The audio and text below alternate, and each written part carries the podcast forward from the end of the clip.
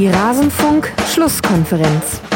Es geht darum, dass unser Auftrag erstmal ganz klar ist, hier in Mainz Menschen zu unterhalten, Menschen zu begeistern, um das Gefühl zu vermitteln, dass wir genau wissen, dass wir es für die Menschen machen. Alles zum letzten Bundesligaspieltag.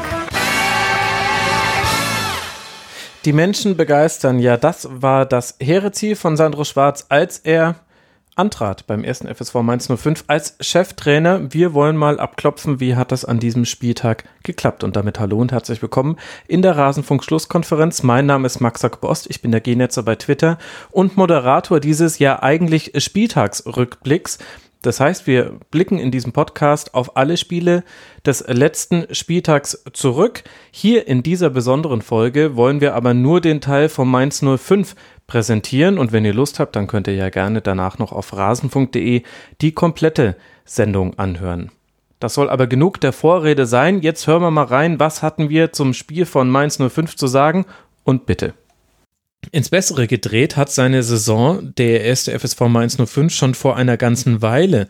Die kommen jetzt raus auf Tabellenplatz 12 mit 21 Punkten und haben anders als es der Tabellenplatz vermuten lassen würde, jetzt in den letzten drei Spielen gar nicht so übermäßig performt. Man hat verloren in Leipzig mit 1 zu 4, man hat zu Hause gegen Eintracht Frankfurt 2 zu 2 gespielt und dann in Hoffenheim Nele jetzt mit 1 zu 1 damit zwei Punkte geholt aus diesen drei Spielen, aber in allen drei Spielen wirklich sehr, sehr gute Leistungen gezeigt, wie ich finde.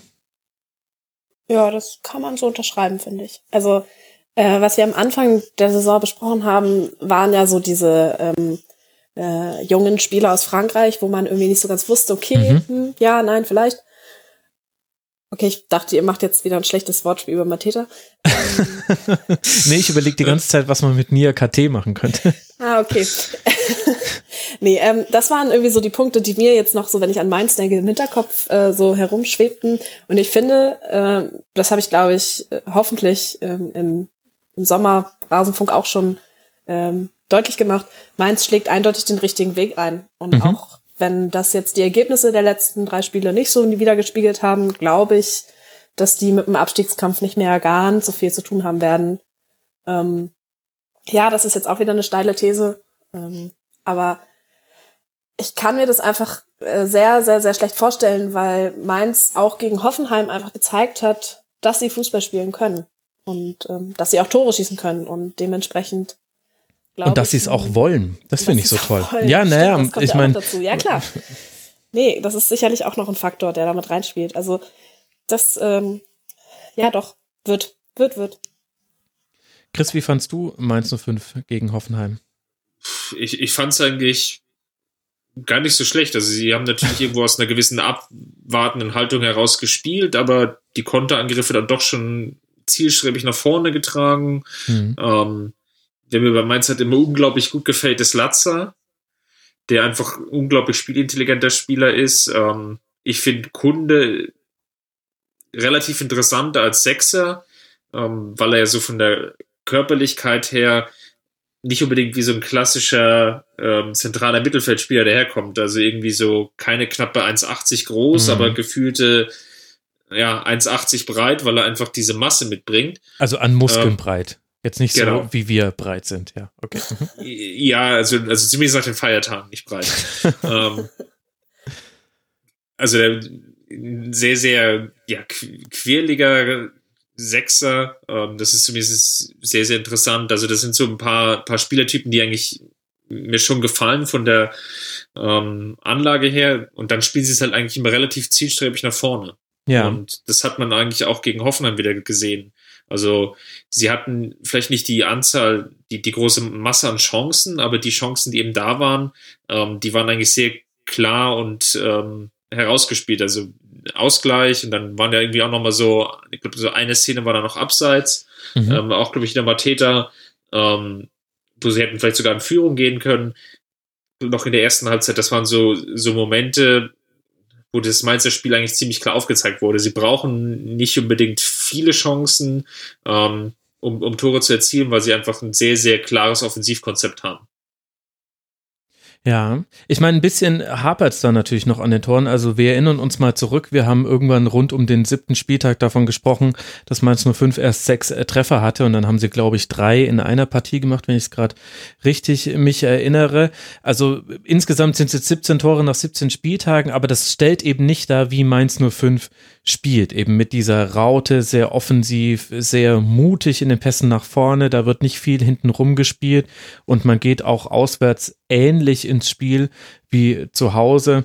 Und das ist durchaus bemerkenswert für einen Verein, der in der letzten Saison so viele Probleme hatte, was äh, den Klassenerhalt angeht. Und ist ja auch schön, wenn das belohnt wird. Und wie würde es besser passen zu Weihnachten, einem Fest, an dem man die frohe Kunde der Geburt des Heilands feiert, als dann auch tatsächlich denselben Mittelfeldspieler zu feiern. Ich habe es geschafft. Ich habe es tatsächlich geschafft.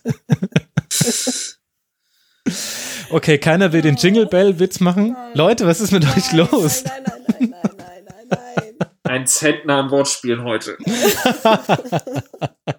ja, da knallt er mir noch einen von Latzer.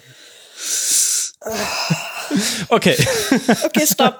Ich möchte noch mal was Sportliches sagen. Ja, bitte. So. Ähm, ich finde es erstaunlich, ähm, wenn man sich noch mal so zurückerinnert, äh, wie sich Mainz in der vergangenen Saison gerettet hat. Äh, ich glaube, vorletzter Spieltag gegen Dortmund ähm, was Sandro Schwarz und vor allem mit welcher Ruhe Sandro Schwarz auch arbeiten konnte und ähm, dass diese Arbeit jetzt auch weiterführen konnte in dieser Hinrunde. Ich, ich finde, da hat sich eine Entwicklung gezeigt, ja. die, von der sich einige Bundesligisten eine Scheibe abschneiden können. Mit äh, welcher, mit welcher Ruhe und mit welcher, mit welcher, äh, mit welchem Vertrauen man arbeiten kann. Ja, das stimmt. Vor allem, weil es damals ja noch so war in der Rückrunde. Ruven Schröder wurde ständig danach gefragt, wie ist es jetzt mit Sandro Schwarz? Kann das noch so weitergehen? Weil die Spiele waren noch tatsächlich nicht besonders gut.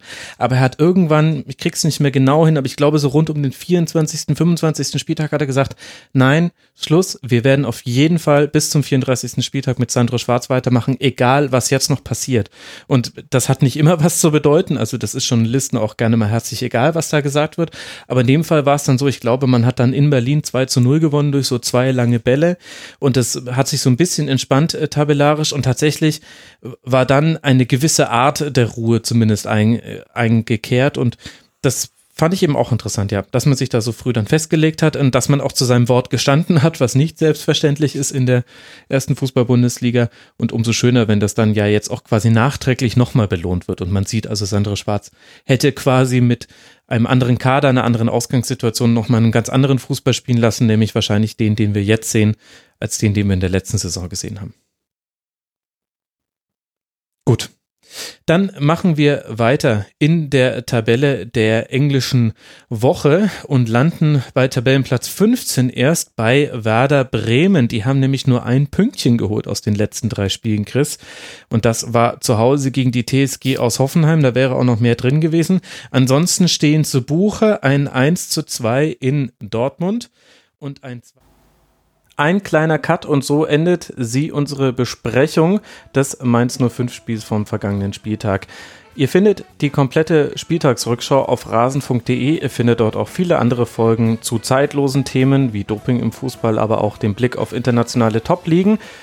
Ich bin der Genetzer bei Twitter. Freue mich wieder von euch zu hören. Hört mal beim Rasenfunk rein und ansonsten hören wir uns hier wieder nach dem nächsten Spieltag und dem nächsten Spiel der 05er. Bis dahin macht's gut. Ciao.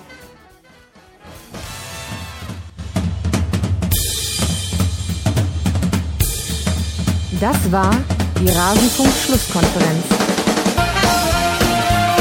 Wir gehen nun zurück in die angeschlossenen Funkhäuser.